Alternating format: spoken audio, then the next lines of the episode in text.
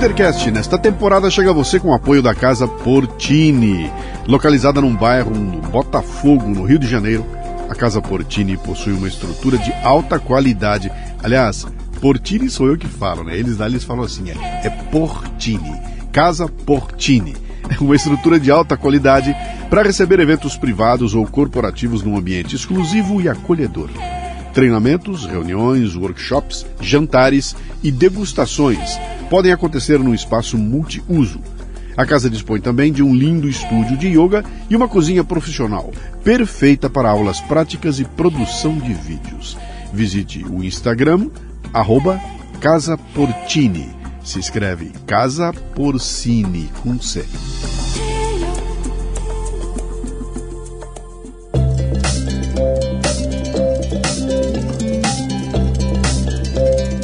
Marca é um conjunto de expectativas, memórias, histórias e relacionamentos. E cabe a você trabalhar para que seus clientes tenham a melhor percepção sobre sua empresa e seus negócios. Bom, eu já sei que com relação aos serviços e produtos você está se garantindo, mas e quanto às memórias e relacionamentos? É aí que a gráfica Viena pode ajudar, com uma seleção de brindes que deixarão sua marca evidente na memória de seus clientes. São agendas, planners, cadernos, cadernetas e muito mais. Brindes originais e personalizados ou um projeto exclusivo, na medida de sua necessidade. Faça o download do catálogo em graficaviena.com.br e grave sua marca no coração e mente de seus clientes. Gráfica Viena, consciência ambiental e qualidade por natureza.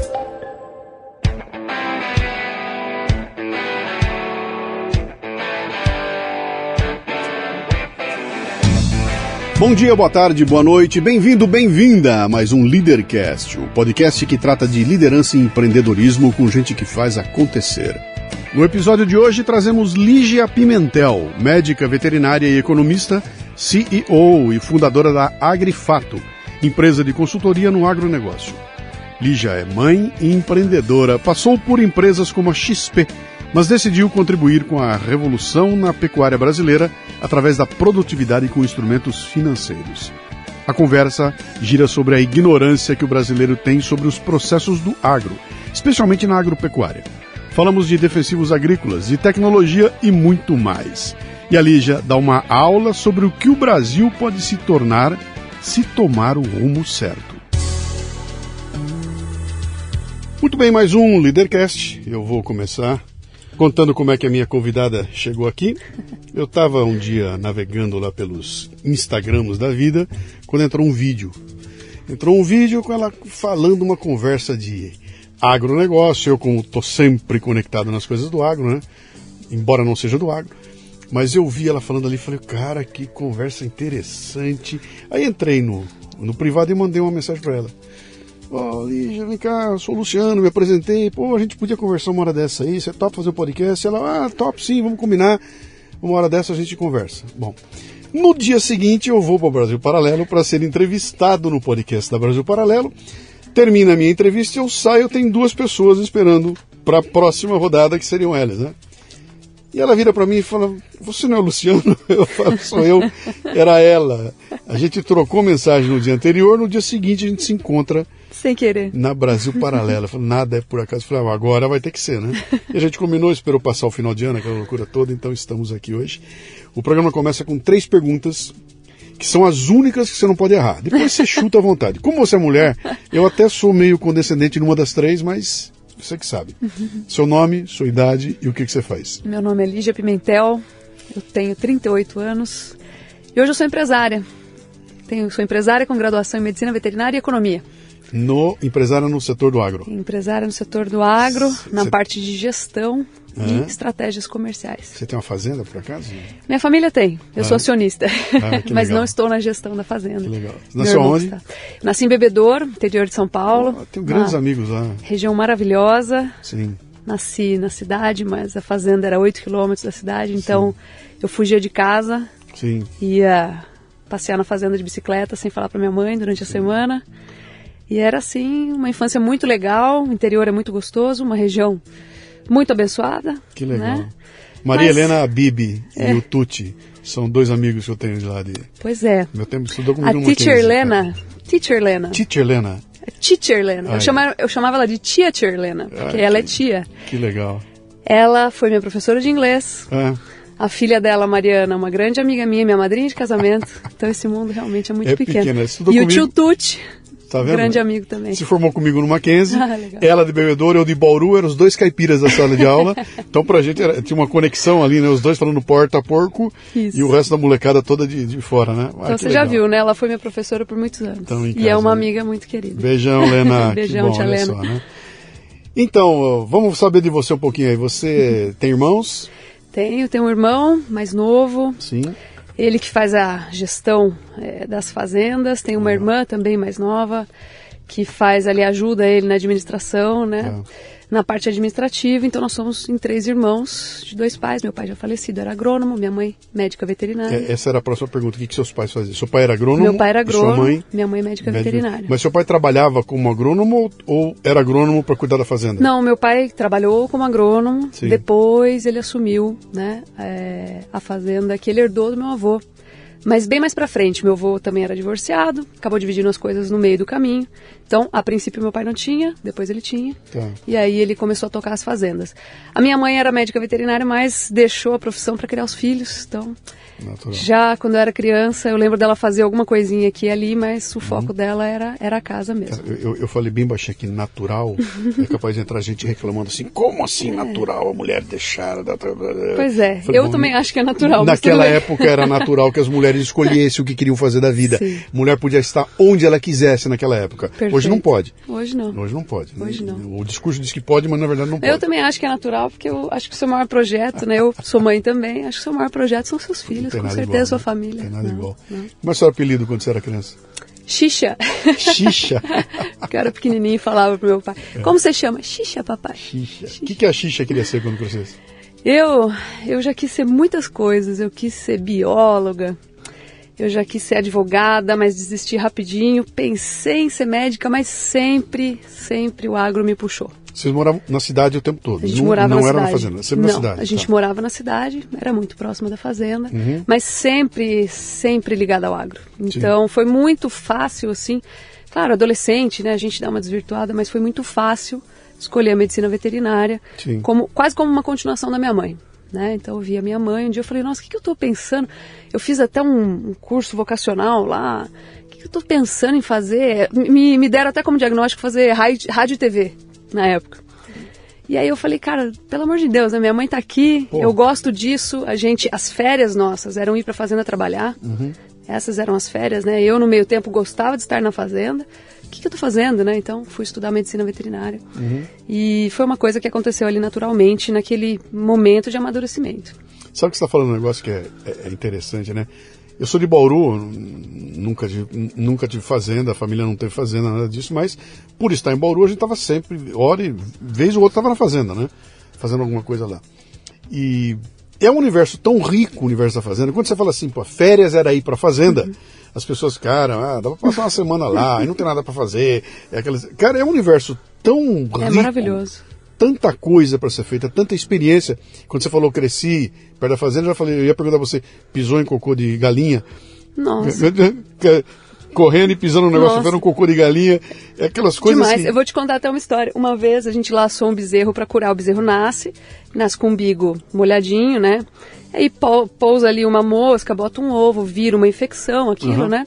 Então, quando o bezerro nasce, você precisa curar o umbigo dele, ou seja, passar o remedinho, repelente de moscas, para aquele, aquele umbigo é, secar Sim. sem uma contaminação. Até porque o umbigo ele é uma fonte de contaminação muito eficiente, né? Então, o bezerro pode morrer. Então, você laça o bezerro, vira a cabecinha dele para trás, ele cai no seu colo e você faz ali a aplicação do remédio no umbigo dele. E uma vez eu virei a cabeça do bezerro e ele sentou no meu colo e você senta junto. E quando eu sentei junto, eu sentei no monte de bosta. e voltei para casa com a calça toda verde. Então, não só pisei em titica de galinha, como sentei já literalmente na merda. Você Né? quer, quer ver, quer ver a pergunta definitiva? Você faria isso de novo? Ah, com certeza, com certeza, com certeza. É isso aí, A gente esperava ansiosamente para ir passar as férias Sim. lá, para ver os cavalos que a gente tinha deixado para trás, Sim. se as coisas estavam como a gente tinha deixado. Então era muito legal. Mas você acaba seguindo então para que caminho? Você acaba se formando em?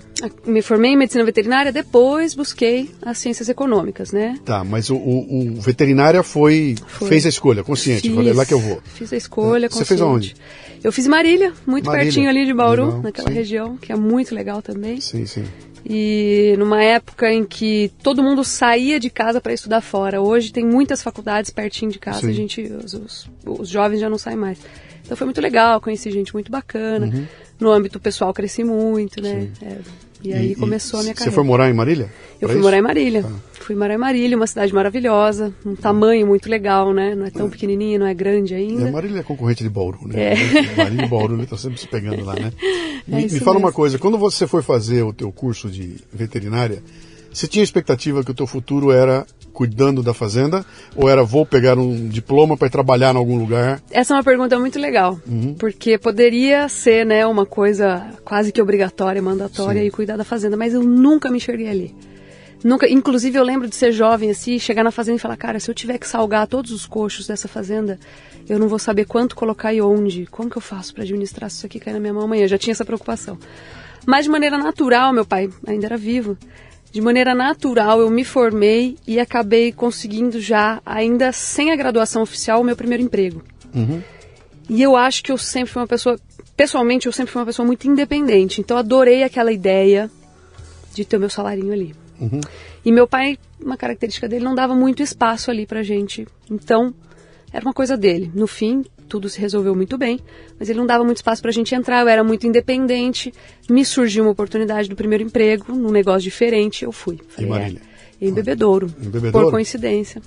Em Bebedouro. Pai de um amigo tem uma consultoria muito tradicional, bem conhecida na área de pecuária. E é uma, uma consultoria na parte de mercado. Eu não entendia nada de mercado. Então eu sabia curar um bezerro, eu sabia dar um toque numa vaca, mas eu não sabia sobre mercado pecuário, tendências econômicas é, e por aí vai. Então o que, que aconteceu? Eu fui trabalhar lá perdida. Né? Foi uma oportunidade, falei, não, vou agarrar, mas e agora? O que, que eu faço aqui? Né? Inclusive tem um episódio interessante, porque no primeiro dia de empresa, quem me chamou para trabalhar lá foi o pai de um amigo, bebedouro, você já viu, pequenininho, Sim. né? É, a teacher Helena, Sim. né, dava aula na escola da mulher do meu ex-chefe. Olha só, isso é ver, né? Não precisa nem tentar acompanhar, gente, o pessoal que tá escutando aí. Mas o que que aconteceu? Era o pai de um amigo, falou, ah, Lígia, meu pai falou, você não quer trabalhar lá, ver se você gosta? Porque na área agro, você é veterinário. Vamos lá. E aí eu cheguei no meu primeiro dia de trabalho, ele não avisou ninguém que eu ia chegar, é, e as pessoas abriram a porta e falaram, e agora? O que, que a gente faz com essa menina aqui? Me botaram no computador e eu também não sabia o que eu ia fazer lá. Que idade tinha? Eu tinha 22, 23, 22. E aí me colocaram no computador, eu comecei a ler o site da empresa para ver o que a empresa fazia, o que, que eu ia fazer ali. Então esse foi meu primeiro dia de trabalho, né?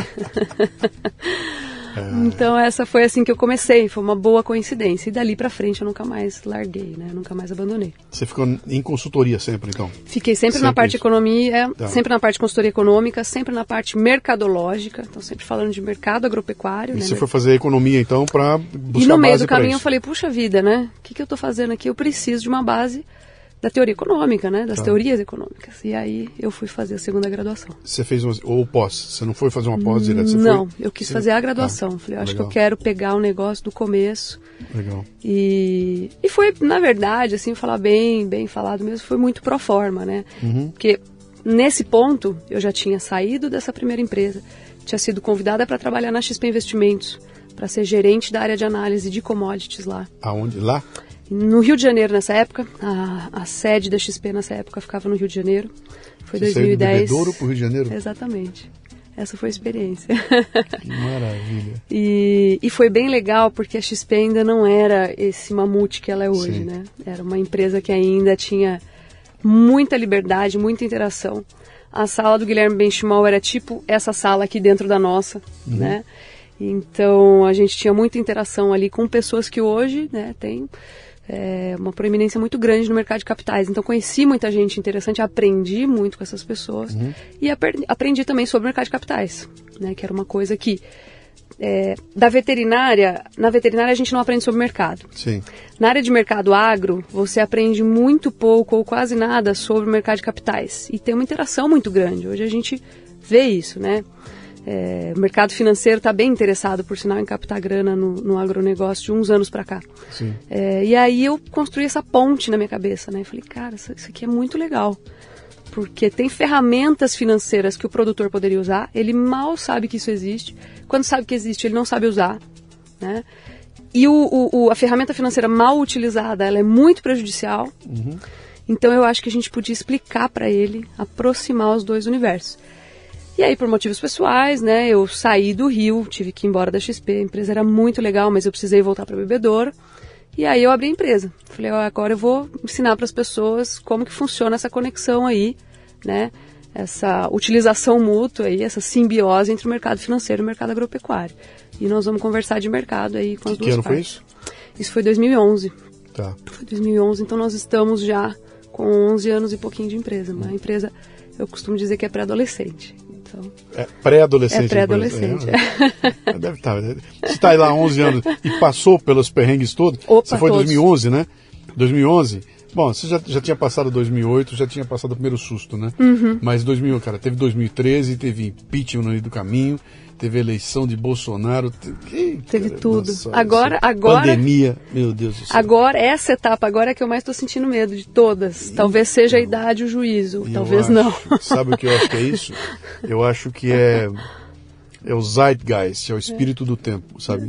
Nós estamos passando um período aqui do Brasil em que, quando a gente for estudar lá na frente, da mesma jeito que a gente lembra aqui, olha, como é que era nos 50? Cara, 50 anos em 5, o Brasil campeão de basquete, campeão de tênis, campeão de futebol, cinema novo, Tom Jobim, bossa nova, ninguém segura o Brasil, era esse espírito, né? Isso. Você vai nos anos Agora 60. são 50 anos em um, então, Você vai nos anos 60, qual era o espírito?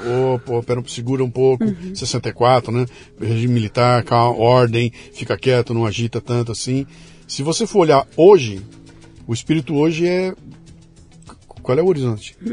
Que horizonte tem se não há mais segurança? Eu não tenho mais segurança e, e bateu no fundo do poço, porque nós estamos inseguros com a segurança jurídica do país. Não é mais. Meu medo não é só tomar um tiro na rua. Meu medo agora é que se eu tiver certo e tiver razão, não estou garantido que eu vou conseguir. Tanto faz, né? Não Tanto interessa. faz. Argumento Tem lógico. uma não interpretação Exatamente. utilitária aí, e Exatamente. não uma interpretação da lei. Isso né? é- E aí isso criou um clima de. Esse que você está sentindo. Uma insegurança muito Um- grande. Uhum. Tem uma angústia, tem, um, tem um manto de angústia em cima do Brasil. Eu estava falando essa semana aqui, procurando alguém que me desse uma dica de psicólogos que não fossem esses eh, performáticos. Eu não quero psicólogo de teatro, esses que ficam na internet fazendo minha. Eu falei, eu, eu queria alguém, um psicólogo, uma psicóloga, sério, acostumado a trabalhar com trauma. E eu queria entender como é que você trabalha traumas para ver o que, que tem ali para aplicar nesse momento aqui para os meus ouvintes. Fala, cara, nós- todo mundo está traumatizado, sabe? Quem é contra e quem é a favor, está todo mundo com medo. E nós estamos vivendo um período aqui no Brasil em que eu até brinquei no podcast da, da, da Oeste que eu gravei agora há pouco, eu falei para os caras, falei, cara, o lance aqui é o seguinte, não é que a gente chegou num momento de, de, de, de embate em que eu quero derrotar você. Antigamente era isso. Há pouco tempo atrás eu queria derrotar você, mas eu queria matar você. Hoje eu quero matar você, eu quero esquartejar você, eu quero exibir seus membros em público, derrubar sua casa e salgar o terreno que é para não nascer nada lá. Exatamente. Nós estamos assim. É quase é um efeito moral, né? Cara, é um negócio impressionante. E aí não tem como não ficar angustiado, não ficar com medo, né? Sim. Você olha para teus filhos e fala, meu, É, em que que, que país que essa molecada vai, vai crescer, né? Em que não se pode mais falar de reuniões, né? É, tava imagina só. Mas vamos, vamos cutucar aqui um pouquinho. Que vídeo foi aquele que você publicou e que chamou minha atenção?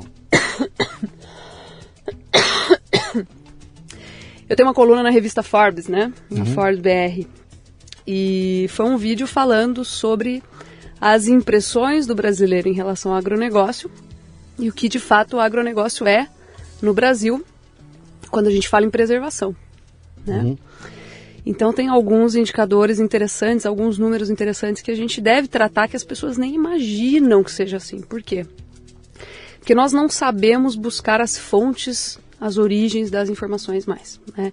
Então você tem que ler o artigo acadêmico para ver o que está escrito ali, acabou. Sim. Né? Nós estamos aí nos últimos lugares do PISA, a educação no Brasil é muito precária, né? E, e a gente lê só manchete de jornal. E a manchete de jornal, acho que sempre foi assim, mas hoje virou uma corrida enorme para ver quem dá a notícia primeiro e quem recebe mais cliques, mais monetização. Então a manchete muitas vezes ela nem diz o que a notícia traz, né? E a impressão que se tem é que o Brasil é uma grande fazenda que está devastando a Amazônia, que o agronegócio é um setor escravizador de mão de obra, desmatador, é, talvez até sonegador, desculpa, sonegador de impostos. A gente tem uma crítica muito forte ao agronegócio, uhum. inclusive vinda de fora. Né? Você, você acaba de descrever a campanha da fraternidade de 2023, que será lida nos próximos dias em várias igrejas do Brasil uhum. e que descreve o agronegócio dessa forma. Exatamente. Que é responsável pela fome. Exatamente. Pela fome. Exatamente. E assim, hoje o Brasil alimenta entre 800 milhões e 1 bilhão e 200 milhões de pessoas no mundo. Tá? Lembrando que a nossa população aqui é 215, 218 milhões de habitantes. Então, o Brasil faz um baita de um papel na produção de alimentos. Nem sempre foi assim, uhum. né? É, isso veio de umas décadas para cá. E aí, quando a gente fala isso, também parece, reforça a ideia de que o Brasil é uma grande fazenda. Quando, na verdade, nós temos 66% de área de preservação no Brasil. Tá? É, nós temos 30% de área produtiva. Nesse 30% de área produtiva, nós temos mais ou menos 20% de áreas de pastagem, 7,8% de áreas de lavouras e 1,5% de agropastoril. Então, assim, nós temos 30% do território produzindo comida para 800 a 1,2 bilhão de pessoas e 66% do território dedicado aí é, à preservação. As cidades, infraestrutura, fica em torno de 3,5%. E as pessoas não sabem isso. Uhum. As pessoas têm a impressão de que nós estamos devastando a floresta, derrubou tudo, não sobra mais nada, e que o agronegócio é o grande vilão dessa história, né? Porque desmata para produzir. E não é bem assim. Então a gente estava colocando alguns números ali para as pessoas tomarem proporção novamente. Outro ponto interessante é que desses 66%, 30%, 26% mais ou menos, tá? Então nós temos 66% do território brasileiro. 26 a 30% do território brasileiro é preservado dentro de imóveis rurais privados, tá? Por quê? Porque o Brasil é um país de dimensões continentais. O Brasil ele tem diversos biomas, então a gente tem entre a obrigatoriedade de preservação regida pela lei, pelo Código Florestal. Nós temos desde Mata Atlântica, né, o bioma Mata Atlântica que exige que se preserve 20% do território em matas, né, mais áreas de preservação permanente, as famosas APPs, topo de morro, beira de rio, né, e tal, até chegar na Amazônia, que são 80% de área de preservação. Então, entre quem produz no Sudeste, quem produz na Amazônia, na Caatinga, no Cerrado, tá, nos Pampas, a gente tem que metade dos imóveis rurais brasileiros são ocupados por matas. Que tem compondo, que ser preservadas. Que sim, que tem que ser preservadas. Então, para a gente transformar esse, tua, esse teu raciocínio em algo bem palpável para o pessoal urbano, significa que se você tiver um apartamento de 100 metros quadrados, você tem que fechar 50 metros, pagar o condomínio sobre 50 metros, cuidar desses 50 metros, pintar, cuidar, etc e tal, e não pode usar esses 50 metros. Perfeito. Tua, você vai viver nos outros 50 restantes. Perfeito. É isso que acontece com uma fazenda. Com uma diferença. Se alguém entrar no teu apartamento e matar um animal em extinção, você vai para cadeia por crime inafiançável, por não ter é cuidado da área. Então você tem que cuidar. Você precisa fazer acero para não pegar fogo, porque se uhum. pegar fogo queima inclusive a sua área produtiva. Sim. E aí você está acabado, você está falido, né? Muito difícil recuperar aquela área, demora um bom tempo, às vezes vai, sei lá, infraestrutura, benfeitoria junto. Então, metade da área dos imóveis rurais no Brasil é dedicada à preservação, em média. Sim. E eu vou falar de maneira clara, porque aqui no estado de São Paulo a gente tem uma exigência de 20%. Okay. E lá na Amazônia Legal a gente tem de 80%. Então, como o Brasil é grande, a gente está jogando todo mundo num balaio uhum. de 50%. E esses 50% preservados em imóveis rurais correspondem a 26 a 30% do território nacional. Uhum. Isso preservado por agentes privados, por pessoas. Sim, o dono da fazenda é que tem que cuidar daquilo. Tem, tem um lance interessante aí que a gente quando fala, a gente é ouvido muito pelos urbanos, né? Uhum. E, e, o urbano não tem a, a, a, a escala do agronegócio. Então, quando você fala de uma fazenda no Mato Grosso, Ah, eu tenho uma fazenda no Mato Grosso. Para o urbano é o seguinte, ele abre, acorda de manhã, ele abre a janela e ele vê a fazenda dele. Minha fazenda vai até aquela, tá vendo aquela cerquinha? É lá que termina a fazenda. Não, no Mato Grosso é o seguinte, você abre a janela e a fazenda não tem fim. Você corre de carro duas horas e não acaba a fazenda. Então, não tem como você ver toda aquela fazenda. E eu conheci um cara lá no, no- Mato Grosso, que eu estava fazendo as palestras por lá, ele contando que entrou, entraram ladrões, roubaram madeira da fazenda dele, o satélite fotografou e ele estava com uma multa de 3 milhões de reais. Ele tinha que pagar a multa por ladrões terem roubado madeira da fazenda dele. Ou seja, além dele cuidar daquilo, ele tem que policiar, ele tem que ter um sistema de vigilância. De vigilância. Ele tem que ter gente dele lá dentro para impedir que o ladrão roube a madeira que está preservada lá, senão ele é Sim. multado. Sim. Eu sempre faço essa pergunta, né? Eu falo, gente, a, a sua a, a medida do que você comunica está sempre no âmbito do quanto você consegue eh, se colocar no lugar daquela pessoa, né? Então eu sempre falo isso. Qual é a pessoa no Brasil, o agente, né, a classe que faz isso? Quem é obrigado no Brasil a preservar um pedacinho do seu apartamento, do seu consultório, do seu terreno, da sua casa na praia, do seu barraco, que seja? Sim.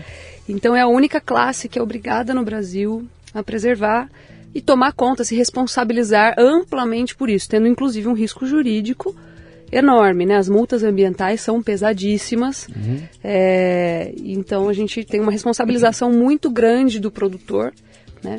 Em cima disso. E é, é, é sobre esse, é sobre esse assunto que o vídeo tratava, né? Tentando levar para esse público que é mais urbanizado essa noção, né? Por quê? Porque desde a, a imigração das pessoas das zonas rurais para as zonas urbanas, né, e, e- e passadas algumas gerações, perdeu-se totalmente o contato com a produção. Sim. As pessoas não fazem ideia. Elas acham que é só ir lá, por exemplo, ir lá e plantar.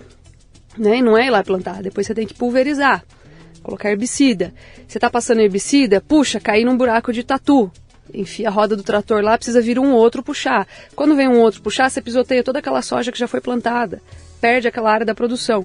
Quando vira o trator e o pulverizador cai na terra, ele perde o ângulo, ele quebra. Você precisa mandar para manutenção. É um transtorno. Você perde toda, você perde todo o momento de pulverização. Cê- Cai a produtividade da soja. Então não é assim. Você está mandando uma maquininha de 2 milhões de reais. Exatamente. Que você vai ter que parar durante. a- E você não tem outra, né? Para uma e usa outra.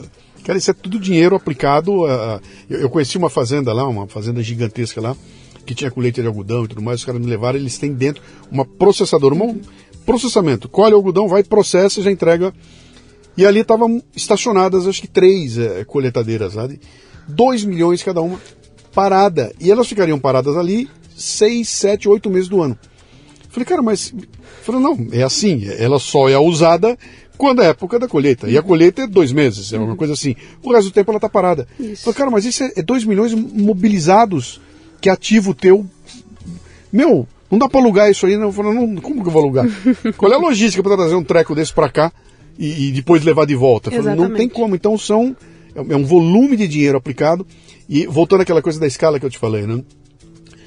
É, se as pessoas quisessem tirar ah, o raciocínio moral do, da, da- discussão do agronegócio, ah, tá envenenando, envenenando os peixes, matando os bichinhos, e aí, bota- envenenando o leite materno, aquela coisa toda.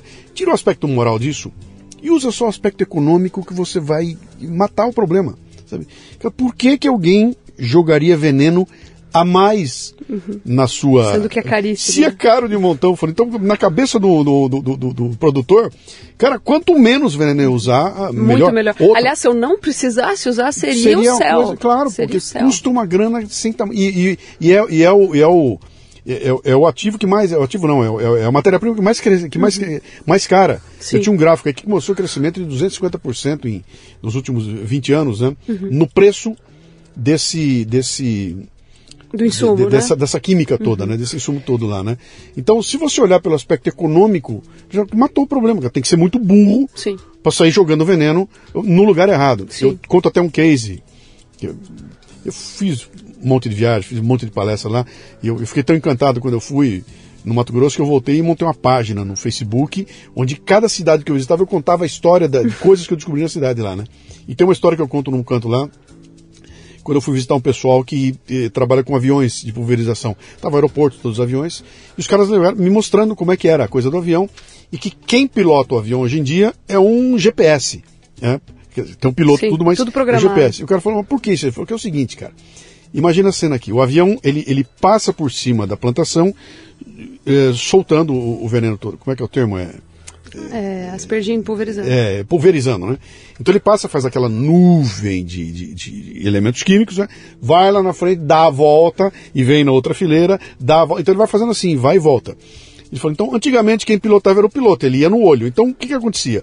Quando ele ia para frente e voltava, ele fazia lá um overlapping. Ele jogava veneno em cima de onde já tinha veneno. Jogada. E esse overlapping significava 2 milhões de reais a mais A mais. é. ca- cada, cada processo de pulverização. Ele falou, cara, quando o GPS veio, ele equalizou um pouco, então já não tem overlapping e os caras economizam 2 milhões só por não ter overlapping. Quer dizer, esse é o nível de preocupação ali. Um erro custa 2 milhões. Não é o seu Zé plantando alface na, no quintal, né? Uma, uma coisa feita errada, um dia menos de chuva, um dia mais de, de, de, de- de- de evitar, de não conseguir colher, o, o resultado é 2 milhões, 3 milhões, 4, 5 milhões. Esse é o tamanho da, da- do jogo do agronegócio, né? Mas é, o argumento lógico não se aplica. Isso tudo, quando você entra na discussão histérica que nós estamos aqui, pode levar o número que você quiser. Eu levei os números, mostrei o trabalho feito por satélite. Os caras mapearam uma truta. Aqui, cara, 66% preservado. Ninguém contou isso, eles contavam você se era o contrário. Diziam que era só 33. É 66. Não tem outro país no mundo assim, cara. Mas não adianta. É, não adianta. Não adianta. Tem, tem pessoas que já não já entraram num nível assim de debate ou embate ideológico que você pode colocar ali o dado na cara dele, assim, não, não, não adianta. É uma crença mesmo, né? um amor àquela ideia. E o agronegócio ele tem sofrido muito com isso, né? Muitos ataques, tem vi- é, vivido momentos aí de grande disputa política, Sim. né? Então, um determinado candidato compra e é a briga do agronegócio, então o outro automaticamente tem que ser super contra, Sim. né? Porque tudo tem que ser demonizado e, e, e- e aumentado. E a gente tem um grande problema com isso. Por quê? Porque o agronegócio é uma força é, muito potente aqui para a economia brasileira. Então, é 30% do nosso PIB. Né? E as pessoas estando muito afastadas, elas não entendem como aquilo funciona. E isso acaba prejudicando muito a prática né, é, do agronegócio. Então, a gente já teve, por exemplo, proibição é, de defensivos, pesticidas, também chamados de agrotóxicos, aí cada um escolhe a palavra que queira, né? É, por pressão popular, Sim. tá? Por pressão popular, sem que ele tivesse resíduo ou é, toxicidade igual, ou às vezes até menor do que um outro que não foi proibido. Por quê? Por pressão popular, tá?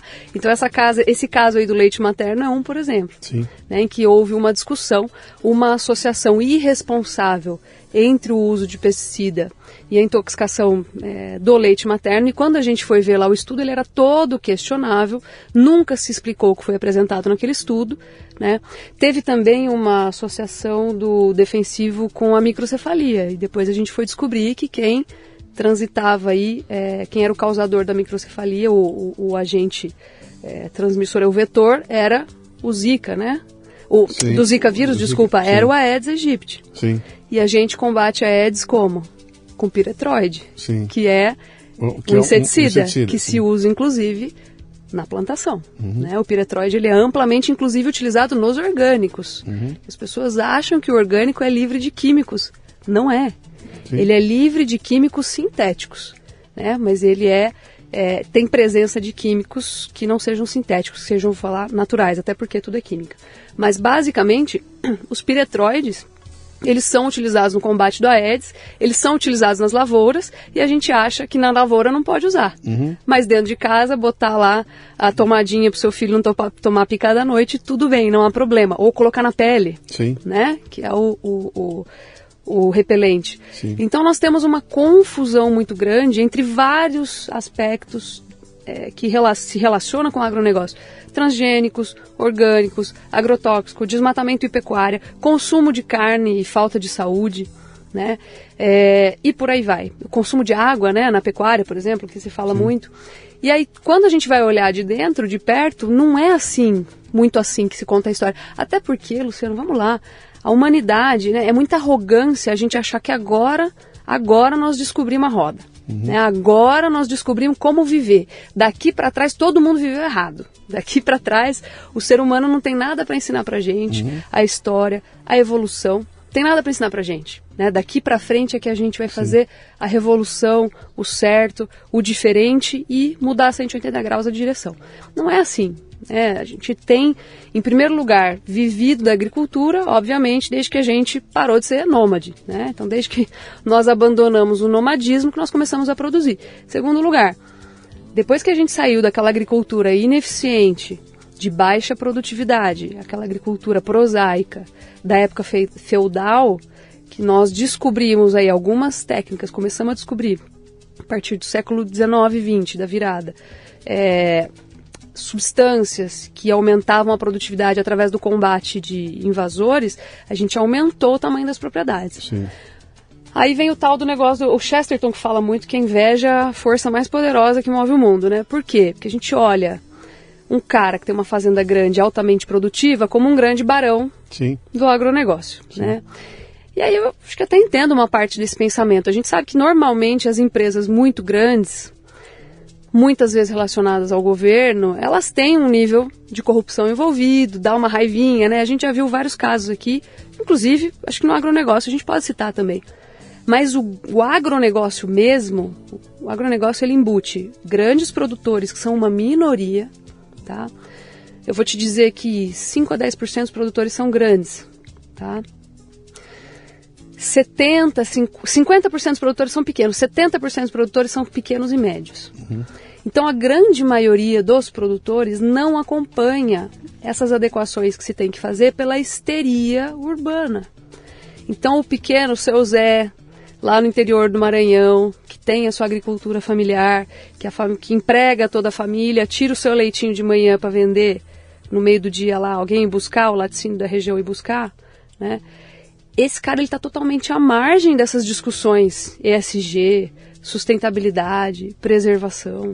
Você está entendendo? Uhum. Esse é o cara que gera a grande massa de produtores né, que compõem, na verdade, a grande massa de produtores no Brasil e que está totalmente à margem de absorver essas tecnologias, de trazê-las para dentro. A partir do momento que a gente vê os grandes produtores, eles com a sua eficiência, eles que são os caras que produzem massivamente a grande comida, né? E vamos falar lá, o grande emprego, porque, ah, mas a soja a gente não come, a gente pega a soja, exporta, faz óleo, faz isso, faz aquilo, beleza. É, vira ração de animal, ok. E a empregabilidade ali? né? E o que aquilo faz por aquela região, né? Uh, mas esse cara, esse cara menor, ele está totalmente à margem dessas políticas. Ele é o cara mais ignorado e que menos tem voz e que mais sofre, uhum. enfiado naquele universo, aquele mundinho, do qual ele nunca vai conseguir sair até, até porque, quebrar. Até porque ele vai pagar o preço de, dessas proibições todas. Ele não vai poder usar o defensivo mais eficiente. Uhum. Ele vai ter que comprar aquele que foi liberado e que levou oito anos para ser para ser aprovado aqui. Eu, eu vivi uma outra experiência lá interessante. Eu visitei uma, uma fazenda legal. Eu, eu tinha pequeno médio produtor, né? Tava ele, é, ele, o filho dele. Então é a família dele, e a família do filho dele, com mulher, etc e tal, né? E as crianças e tudo mais. E ele mostrou para mim a operação, a gente conversando aí, ele falou: ó, a gente fatura por ano aqui 10 milhões de reais. Uhum. Cara, é puta dinheirão, né? Aí eu, eu tava com o técnico junto lá, cara, pô, que legal, né? Baita dinheirão, né? Aí nós vimos embora e fazendo as contas. Falou, 10 milhões, legal, cara. Quanto você acha que ele gasta aí? Pô, cara, ele vai gastar 2 milhões disso, tá bom. Quando a gente terminou de fazer as contas todas, a conclusão foi que ele e o filho dele ganham por ano o equivalente a um gerente de uma empresa, Isso. uma montadora de automóveis aqui, sei lá, nem, nem sei se tanto, né? Isso. Era, uma coisa absolutamente dentro dos padrões do urbano, uhum. que é o que sobra no final. Sim. Um custo, ele falou isso sem risco, hein?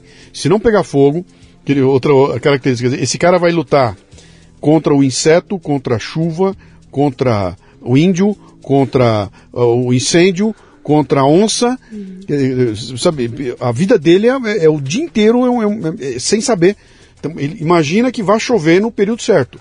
Se não chover no período certo, ele tomou na cabeça, né? É, e tem que chover o certo também, que chover de mais ou de menos também não dá. Então, é uma coisa de uma insegurança é, brutal. É, tem um conceito que é o conceito de commodity, né? Sim. O que, que é o conceito de commodity? Que a gente vende soja, milho, algodão, carne, né, etanol, açúcar, tudo a gente generaliza chamando esse tipo de produto de commodity. Então, se você se voltar, se você entrar no conceito de commodity, qual que é? Produtos muito pouco ou nada industrializados, Sim. Né, amplamente comercializados. Então, é fácil eu negociar um milho com a China ou com o Zé da Esquina, né, que quer comprar um milhozinho ali. Facilmente intercambiáveis e com baixo valor agregado. E Por com, quê? E com o preço definido em Chicago. Exatamente. Mas por que que ele é definido em Chicago? Porque ele é facilmente intercambiável. Ele é a mesma coisa, ele é padronizado. Por quê? Porque se ele for diferenciado, ele já é um mercado de nicho. Tá?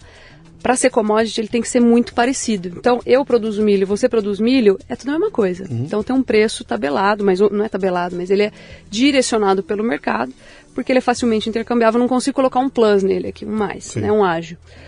E dito isso, se você entender que esse tipo de produto é muito comum, né? Você vai entender que ele tem baixo valor agregado, ele não tem nenhum diferencial. Tá, Lígia, mas nossa, o preço da carne subiu muito. Sim, mas foi uma questão de mercado. Toda a carne subiu muito. Não foi uma carne em especial que subiu muito. Carne no mundo inteiro subiu bastante, inclusive bastante também no Brasil. Depois a gente pode até falar disso. Mas o produto com baixo valor agregado significa que você precisa produzir muito para fazer grana. É exatamente isso que você está falando. Escala, escala. E você, precisa de escala. escala, você vai para escala. Ou você vive mais ou menos de subsistência, ou você vive de escala, para ter um porte maior. E esse é o agronegócio profissional. Né? Essa é a produção profissional que tem feito o quê? Aí eu falo, né?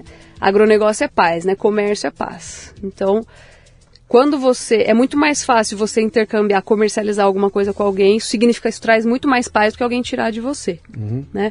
Então, é muito interessante a gente observar sobre esse aspecto, porque quanto mais abundância tem de alimentos, mais preços estão controlados, mais fartura tem, mais as pessoas ficam em paz. Claro, o ser humano vai sempre brigar por alguma coisa, mas, né?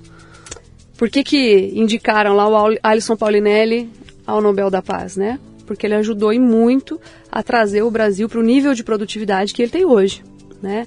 Com toda a política dele de levar os caras da Embrapa para fora, para aprender fora do Brasil as técnicas produtivas, trazer para cá, ver se dava certo, né? Elas, que elas fossem aplicadas aqui. Por exemplo, o cerrado, ninguém queria produzir um cerrado. Sim. O Cerrado era um deserto, né? Solo pobre. O que, que nós vamos fazer? Poxa, vamos lá fora. Olha, aprendi uma técnica de enriquecer a terra do Cerrado. Vamos voltar, de enriquecer a terra. Vamos voltar para o Cerrado e ver se se aplica e se funciona? Ah, Funcionou. Cara, isso aqui vai revolucionar. Pronto. Dito e feito. De importadores de é, arroz, feijão, carne, nós nos tornamos grandes exportadores, né? E autossuficientes aí, com uma grande sobra de muitos produtos para que eles sejam exportados, fossem exportados, né? É, Então, vamos fazer aqui uma, uma, uma- um apanhado aqui, né? o que você está dizendo é o seguinte: um país que importava arroz aprendeu a trabalhar a sua terra e aplicando nela os nutrientes que ela não tinha, né, trazendo toneladas e jogando ali. E a partir dele trabalhar aquela terra e preparar aquela terra, ele transforma aquela terra num lugar fértil a ponto de crescer tanto arroz que ele não precisa mais importar arroz de fora. Exatamente. Para trabalhar essa terra, ele teve que usar a tecnologia, a química, os defensivos e tudo aquilo Seleção que genética, tá. Caso contrário, aquilo continua sendo um deserto, um cerrado. Não vai nascer nada lá. Exatamente. Né? E aí, onde não nasce nada, o que, que acontece? Com a pobreza, Sim, né? sim. Tanto é que não é à toa, não é à toa, que é na Amazônia Legal onde se localizam os municípios mais pobres do Brasil. As maiores tragédias sociais estão nesses municípios, onde não se produz, onde não há logística. Tá? Então, os mais baixos IDHs, menores índices de escolaridade, maiores índices de mortalidade infantil, menor expectativa de vida, Fome. Fome. Tudo Fome. isso relacionado à fome, né? Combinando a fome. Pouco saneamento, tá? Então, as menores expectativas de vida, por exemplo, uma vida com menos esperança, né? Analfabetismo. Então, tá, a- a- os piores IDHs estão localizados em municípios da Amazônia Legal. Então, isso é uma coisa, assim, que chama muita atenção. E vai bater na questão da economia. Isso, isso é- isso é um problema econômico. Você está ouvindo o Leadercast, que faz parte do ecossistema Café Brasil, que você conhece acessando mundocafebrasil.com. São conteúdos originais distribuídos sob forma de podcasts, vídeos, palestras, e-books e com direito a grupos de discussão no Telegram. Torne-se um assinante do Café Brasil Premium. Através do site ou pelos aplicativos para iOS e Android, você pratica uma espécie de MLA, Master Life Administration, recebendo conteúdo pertinente, de aplicação prática e imediata que agrega valor ao seu tempo de vida. Repetindo, mundocafebrasil.com. Existe fome no Brasil? Existe. As pessoas têm fome porque não tem comida? Não, cara. Elas têm fome porque não tem dinheiro para comprar comida. Sim. Eu, não falta comida. A comida está aí. Ah, pode não chegar lá a comida, mas por que, que não chega? Ah, porque não tem a estrutura para chegar lá. E chega tão cara que as pessoas de lá não têm dinheiro para comprar, logo elas passam fome. É uma vida de subsistência. Que, é, é, é, uma questão, primeiro ela é econômica, né?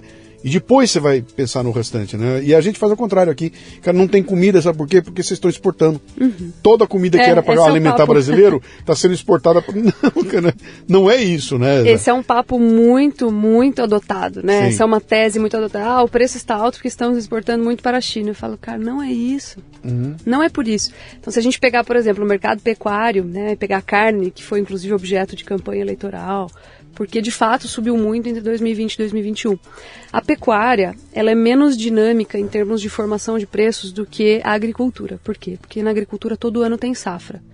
Eu não tenho um bezerro que, uma vaca que emprenha, um bezerro que nasce, um boi que é abatido em um ano. Uhum. Então eu não tenho uma formação de estoques e escoamento desse estoque em um ano na pecuária. Eu tenho uma vaca que emprenha, demora nove meses o bezerro nascer, mais seis meses para ele desmamar, depois mais aí uns 24 a 30 meses para ele ser abatido, tá? Mais ou menos, na média. Então nós temos aí um ambiente, um, um marco temporal aí de uns três anos, mais ou menos, né? Dois anos e meio, três anos e meio, mais ou menos, a depender aí do, do produtor, para entregar esse animal para o mercado. Então, o que, que aconteceu? Acho que todo mundo vai lembrar dessa época, 2017 foi um ano bem emblemático para a pecuária brasileira, porque nós tivemos aqui a deflagração da Operação Carne Fraca, né? Fez com que a gente travasse as exportações aí para uma atrapalhada da mídia também, além de, de, falando que tinha papelão na carne, não era nada disso, né? Interpretaram mal as escutas pela falta de conhecimento técnico, mas tivemos sim problemas. E aí nós ficamos um mês sem exportar. Então o preço do boi, obviamente, cai muito porque naquela época 20% do que a gente produzia para o mercado externo. Então, da noite para o dia, no meio de uma crise econômica como foi o pós-2016, vamos falar assim, vocês devem lembrar também, inflação a, a, a 11, e, é, taxa de juros a 14, 25, vocês devem lembrar que a gente estava numa situação bem difícil economicamente, uma crise muito grande, desemprego lá em cima, você tem que, de repente, realocar 20% da produção de volta no mercado doméstico. O que acontece com o preço? Ele cai. Sim. Né? Então, nós tivemos a Operação Carne Fraca e em maio nós tivemos o Joesley Day. Sim. Que fez a maior processadora de carne do Brasil também ficar um mês sem operar. E fora isso, nós tínhamos um bom estoque de animais no Brasil para serem abatidos. E agora eu vou explicar de onde que vem isso, né? Bom, caiu muito o preço. Quando cai muito o preço, o que, que o pecuarista faz? Ele fica desanimado, né?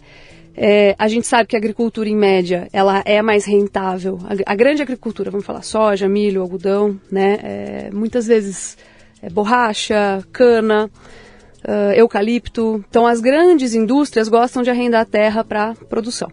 Então, pecuarista que está numa situação de produtividade de média para baixa, tá? que tem aí a agricultura chegando para arrendar a sua terra. Uhum. A rentabilidade dele está ruim e o mercado está difícil, inclusive por motivos externos, Operação Carne Fraca, Wesley Day, o que, que ele faz? Bom, ao invés de produzir pecuária aqui, o preço está ruim, o custo está alto, ninguém está consumindo esse negócio, eu já não estou mais exportando muito bem, porque eu estou tendo problemas com exportação, eu vou ceder essa área para arrendamento. Então ele elimina o rebanho dele, né, faz caixa na hora, é bom, porque o, o gado tem uma liquidez altíssima, já foi reserva de valor por muito tempo no Brasil, ele elimina aquele gado, arrenda a área dele e recebe sem, não vou te falar sem trabalhar, mas ele recebe para alguém trabalhar a terra por ele, Sim. né? Mais ou menos assim. Nesse movimento, se eliminou uma parte dos produtores, uma parte do rebanho. Quem ficou para pagar as contas, não, eu vou ficar na pecuária, mas eu não estou conseguindo pagar as contas. Então, para eu pagar a conta, eu vou eliminar minhas, meus machos. Acabou o macho, agora eu vou eliminar a fêmea. Só que o papel da fêmea na, na atividade pecuária é qual? Reproduzir, fazer bezerro. Não é ser abatida, né? É reproduzir. Até porque a testosterona do macho ajuda muito ele a trazer gordura para o meio das fibras musculares, né? É, e não acumular nas gordurinhas, nas, nas pochetinhas das mulheres. Então, o que, que acontece? Começaram a usar no momento de crise as fêmeas para fazer caixa, então essas fêmeas foram abatidas. Qual foi o reflexo? Redução da capacidade de produzir bezerros, tá? Pela crise que levou a um abate exagerado de fêmeas. O que aconteceu depois? 2018 foi mais ou menos, 2019 começou a esquentar, 2020, 2021 nós sentimos falta desses bezerros, que deveriam ter aparecido Sim. como animais prontos para serem abatidos. Uma, uma ação de três anos antes foi dar Perfeito. Lá na frente. Então, nós fomos sentir em 2020 e 2021, claro, entrou China, comprou bastante, ajudou, né, como se fosse um alinhamento de astros. Mas a gente viu o menor abate desde 2014, se eu não me engano. 13 e 14. Então, menor volume de animais abatidos desde 2014 está me falando alguma coisa. Uhum. Tem pouco gado para ser abatido porque lá atrás eu tive uma crise que fez eu diminuir a minha capacidade produtiva no Brasil. Então vamos lá, né? Agora está virando uma questão de, ah, vamos parar de exportar. Beleza. Nós vamos fazer o seguinte: nós temos poucos produtores para produzir carne hoje. Agora estou falando de 2020 e 2021. Eles estão fazendo grana, porque eles fizeram um estoque mais barato lá atrás, eles estão vendendo o boi todo dia que o boi se valoriza, a carne se valoriza, eles ganham mais. O que, que eles vão fazer? O que, que o ser humano faz? Né? Ele fica empolgado com aquilo, ele investe naquilo, acha que chegou a hora dele. Ele investe naquilo, retém as fêmeas de volta, e aumenta a capacidade produtiva de novo, como um reflexo da bonança daquele mercado naquele Sim. momento. Justamente, Luciano, o que nós estamos vivenciando agora, o boi não para de cair. O boi não para de cair. O boi saiu de 2019 de 160 reais para 300 reais no final de 2020 para 300 e vamos falar 315 antes da de um outro problema que a gente teve bem pontual depois a gente fala disso para 315 em 2021 para os atuais 280. Então o preço do boi agora está caindo. Por quê? Porque no momento de bonança todo mundo segurou de volta as fêmeas. Uhum. Aumentou a capacidade produtiva de bezerros. Vou pegar toda essa história e vou empacotar. A pecuária vive de ciclos. E por ela ser uma atividade mais lenta na entrega, não é como todo ano na agricultura que tem safra, ele, ela tem ciclos de alta, uhum. 2020, 2021, final de 2019, e depois tem fases de baixa que duram mais ou menos o mesmo tempo três anos, dois anos, quatro anos. A gente vive de ciclos. E se você fizer qualquer interferência nesse mercado que desestimule a produção, e esse é o ponto. Você tá se você proibir a exportação. Daqui a três anos, você está condenando o, o, mercado daqui a, de, de três que anos. O que você vai fazer? Frente. Você vai penalizar o cara que precisa ganhar para aumentar. Uhum. Então, o estímulo, ele não pode ser em cima do preço. E aqui agora estou falando como economista qualquer estímulo que venha para o preço diretamente, você está tra tratando só o sintoma. É como se você tivesse uma infecção e estivesse tratando a febre. Tá? Você precisa tratar a produção, o que está acontecendo com a produção. Então, tudo, qualquer medida que venha para estimular a produção, ajudar Sim. a produção, aliviar a produção, vai ser bem-vinda e vai tratar o problema da febre, né? vai tratar os preços. Qualquer medida que venha para controlar os preços vai desestimular quem produz. É a tal da história do preço tabelado da Sim. década né, de 90. Então, Sim. é mais ou menos por aí. E, e você contou uma, uma, uma história funcionando num ambiente perfeito, ele, é ciclos perfeitos. Uhum desde que não tenha uma guerra no meio do caminho, que não tenha uma epidemia, Sim. não humana, uma epidemia de, nos bois, né? Que não apareça uma doença Sim. qualquer no meio, que aí, aí desanda tudo. Com vez, né? certeza, né? com certeza. Dizer, olha gente... como, é, como é essa linha é, é, fina, tem uma linha de equilíbrio aí que é, é, é, é um, como é que é um é um, é um, medo constante, né? Qualquer coisinha pode botar isso tudo abaixo. Com certeza. Sim. Nós tivemos um exemplo muito, muito didático na Argentina, né? Que no início dos anos 2000 o governo proibiu parcialmente as exportações. Uhum. Por quê? Justamente porque a pecuária estava na fase de alta de ciclo, né? Então estava corrigindo aquela defasagem como se tivesse sido aqui em 2017, esse Sim. exemplo que eu dei. E aí a carne ficou cara, é, e ela está cara, cara porque estão exportando, então Isso. então para de exportar para, ficar mais barato aqui. O que, que aconteceu? A carne segurou no mesmo preço, nem caiu, no mesmo preço mais dois, três meses. Depois, torna a subir, porque você não resolveu o problema da produção. Uhum. Você só resolveu o problema do escoamento. Então, o cara que tinha que ganhar naquele momento, ele falou: ah, proibiram de exportar, eu vou cair fora desse mercado. Eu não estou ganhando aqui. E aí o preço sobe mais. E aí eles proíbem novamente mais uma parcela da exportação de sair. O que aconteceu? Destruição total e completa do consumo doméstico de carne bovina na Argentina. Eu não estou nem falando do setor pecuário, tá? Uhum. O que aconteceu com os produtores, porque esse pessoal, eles são terríveis, né? Eles acham, ah, bem feito, é o setor fascista, terrível, bem feito para eles. Eu não estou nem falando do setor produtivo, estou falando do consumidor. Sim. A Argentina saiu de 75 quilos per capita de carne bovina para os atuais 42, 38, a depender aí do método de avaliação. É o menor consumo per capita de carne bovina da história da Argentina dos últimos 100 anos. Você vê, você destruiu a, o, a, o, acesso do argentino à carne bovina, que é uma coisa que, por sinal, também foi tema de campanha do, do, do Alberto Fernandes, uhum. né? Assim como aqui no Brasil foi uma coisa bem parecida. Então foi um tema de campanha a questão da picanha, do acesso à carne, e eles têm hoje o menor consumo per capita dos últimos 100 anos, uhum. tá?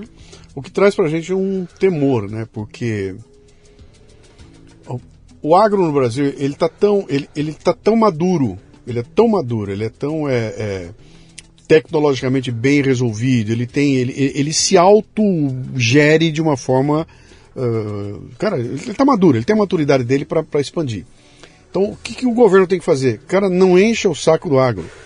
Deixa o agro funcionar, não pentelha. Se tiver um puta problema, o agro resolve. Sabe resolver. E a gente está vendo acontecer o contrário. Os caras assumiram agora e meteram a mão e estão desmembrando e, cara, isso não, não tem como dar certo uma, uma mexida dessa, porque ela vai causar uma série de, de problemas que só vão aparecer daqui a três anos, uhum. daqui a dois anos, na safra uhum. que vem. Quer dizer, lá na frente, não, o que, que houve? Não, isso foi um erro de três anos atrás, uhum. de quatro anos atrás. É, nós temos uma questão hoje que é o seguinte, né? É, tem duas questões aqui. A primeira é que por exemplo, por exemplo, o Ministério da Pesca nunca esteve dentro do Ministério da Agricultura. Foi uma novidade aí do governo Bolsonaro, né? Uhum. O CAR, que é o Cadastro Ambiental Rural, uhum. também sempre esteve no Ministério do Meio Ambiente. Ele foi para o Ministério da Agricultura no governo Bolsonaro. Então, assim, ok, voltamos lá para trás, né? Onde estávamos antes. Mas o ponto, acho que um ponto importante é sobre o que se falou na pandemia. Qual foi o principal assunto quando a gente falava de sucesso no meio da pandemia, o que, que deu certo? O agro não para, o agro não para. Foi, foi a produção agropecuária. Uhum. Né? Então, enquanto o Brasil estava em derrocada, lutando aí para não se afogar né, em, em problemas, é, em mortes, né, em questões políticas, em questões orçamentárias, em desemprego. Eu mesma nesses dias aí no começo da pandemia, a gente morava em São Paulo, cara, todo o nosso bairro onde a gente morava mudou, porque os restaurantes é, de bairro ali fecharam, né, viraram grandes cadeias. Então teve uma movimentação muito forte do varejo que se prejudicou muito com a advento da pandemia. Então foi uma crise muito grande, muito grave, né? Tanto que houve um déficit fiscal terrível, tremendo, né? E o agronegócio se deu muito bem. O agronegócio exportou bem, viu seus preços subirem, aumentou o nível de emprego dentro do agro. Então, puxa vida, um setor que desempenhou tão bem e, e houve problemas, viu? Porque, por exemplo, se você pegar as plantas frigoríficas, tinha contaminação lá dentro, surto de Covid dentro das plantas frigoríficas, tinha que parar tudo, Sim. parar de produzir. Né? Ficar um mês lá, deixar todo mundo em quarentena, ver o que, que fazia. Então teve confusão ali dentro também. Mas o agro desempenhou muito bem. Então, é o tal negócio, né? Para que vai mexer em time que está ganhando? E aí a gente vê que tem toda uma questão, obviamente, ideológica de controle por trás. Então, tiraram a CONAB, né, a Companhia Nacional de Brasileira de Desenvolvimento, de Abastecimento, desculpa, e colocaram ela dentro do Ministério do Desenvolvimento Agrário. Então, tiraram a política de abastecimento do Ministério da Agricultura e Abastecimento e colocaram dentro do Ministério do Desenvolvimento Agrário. Isso é uma coisa que me preocupa. E por sinal, falei para você é, que na década de 70, né, o governo fundou a Embrapa, né, acho que faltou falar esse detalhe, pegou lá técnicos, mandou estudarem fora, trazerem para cá as tecnologias, aplicarem no Brasil e a partir daí a gente teve uma revolução no campo que fez o Brasil produzir comida para todos, para todos, né? A gente talvez precise melhorar a distribuição, mas produz comida para todos, porque tem um excedente, né? Isso estava sendo feito de novo agora na Conab. Então tinha gente que estava em projetos para estudar novamente novas tecnologias fora do país e trazerem aqui agora. E a Conab ela foi desmantelada e colocada num outro ministério. Então assim a coisa foi descontinuada. Uhum. Né? Então tem uma preocupação grande. Talvez eu seja mais pragmática. Acho que eu tenho colegas pares que são mais otimistas em relação ao que vai acontecer com o agronegócio, mas eu acho que tinha um processo muito positivo, benéfico acontecendo ali, né? e que está sendo totalmente desmantelado, né, reorganizado para, acho que outras coisas e que a gente precisa observar para onde vão caminhar. E, e isso que você toca é uma coisa interessante, porque quando você falou lá atrás, qual é a importância da, do urbano entender os detalhes do agro, né? E, e eu até fiz uma palestra sobre essa coisa da comunicação agro-urbano, né? É, mostrando o aspecto cultural, falando, cara, o agro, ele não é só a comida que você come, é a roupa que você veste, é a música que você escuta, e as histórias, ele, ele tá em tudo, né? O Brasil é todo, ele é envolvido de alguma forma na cultura. A tua porta de madeira, do né? agro, tudo. tudo o que você puder imaginar, ele está envolvido ali, né? Uh, e por que, que, é tão importante a gente é, é, trabalhar esse, o conhecimento do que, do, do que se passa lá? É para não deixar que uma, mei, uma minoria, por questões ou ideológicas, ou por estar a serviço de uma outra, de outro interesse, faça a cabeça de uma outra minoria que vai botar um projeto de lei que uma maioria ignorante aprova porque cai na conversa deles e acaba dando nisso que você uhum. falou, cara. Os caras, pô, o seu João não pode comprar o, o, o, o, o defensivo a, que ele precisa. mais eficiente porque não está disponível no Brasil. Uhum. Então, o mundo inteiro tem, está usando. O Brasil não pode porque vai levar oito anos para aprovar é. o negócio. Então ele não. Por quê? Porque foi proibido de alguma forma uhum. por um discurso. Eu, eu tô dentro do de olho no material escolar. Uhum. Você está também, né? Sim. O pessoal é muito, muito e bacana. A gente está vendo o trabalho. O que, que é aquilo, cara? É um trabalho de uh, uh, combater a ignorância do Brasil contra o agro.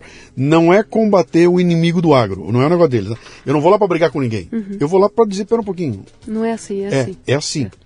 Tem, tem uma outra história aqui. Então, vamos combater essa ignorância para a partir daí a gente poder tomar o, o, o, que dá certo, né?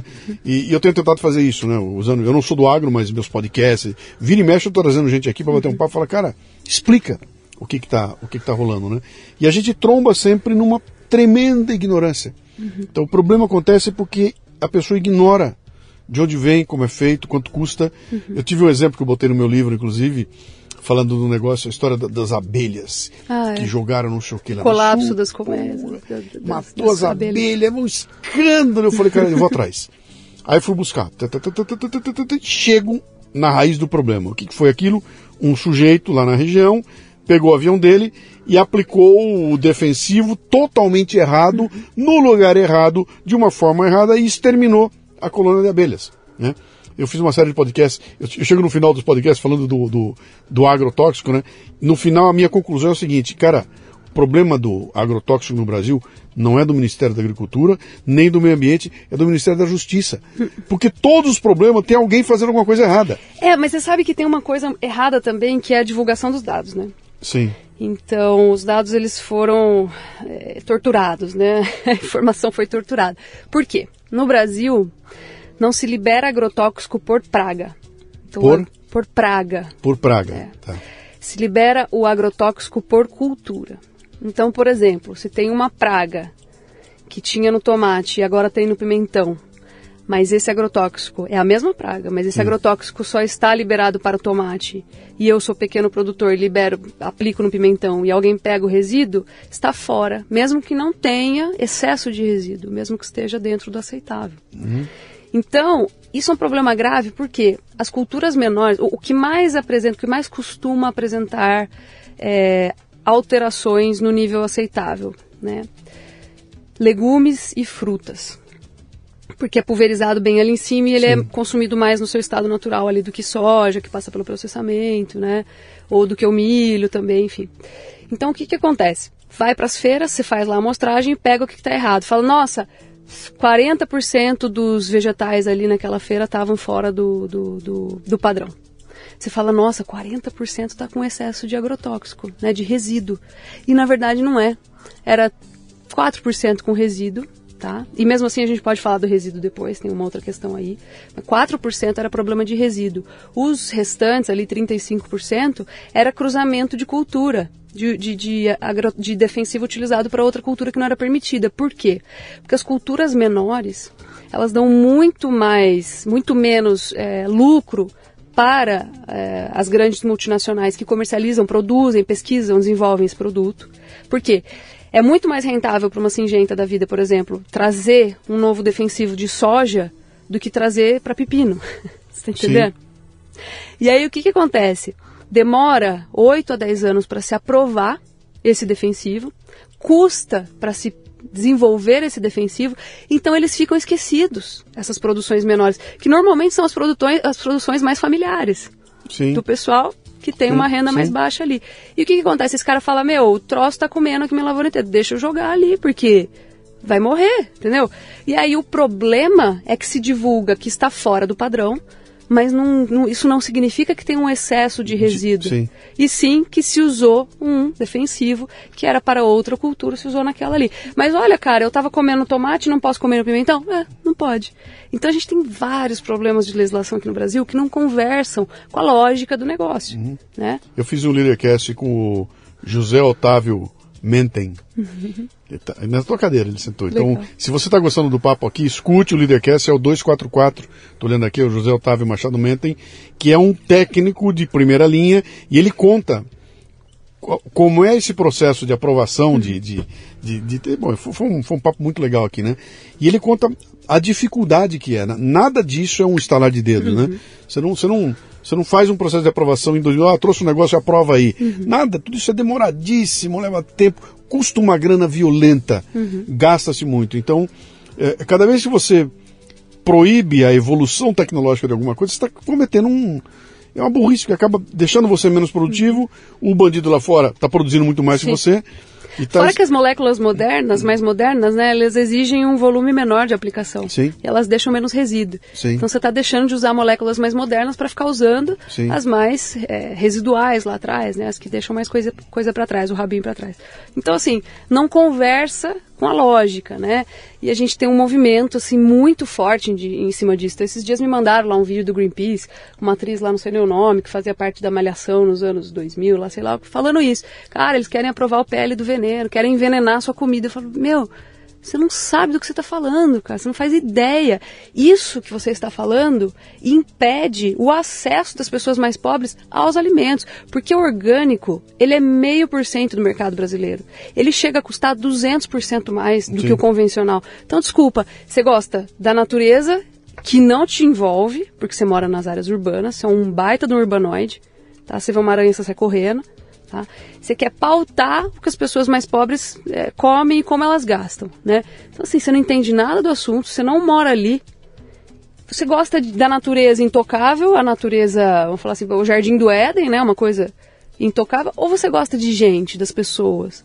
Quer que as pessoas se alimentem, tenham uma chance na vida, uhum. não quer ver desnutrição infantil? Porque a gente está falando de combate à fome, né? Sim. De produzir muito de maneira eficiente, com o menor impacto possível, de maneira responsável. Obviamente, tem gente que faz coisa errada em todo lugar. Claro. Né? Em qualquer setor, em qualquer segmento, a gente sabe que tem. No agronegócio também tem, né? ninguém vai sair ileso disso, nenhum setor vai sair ileso disso.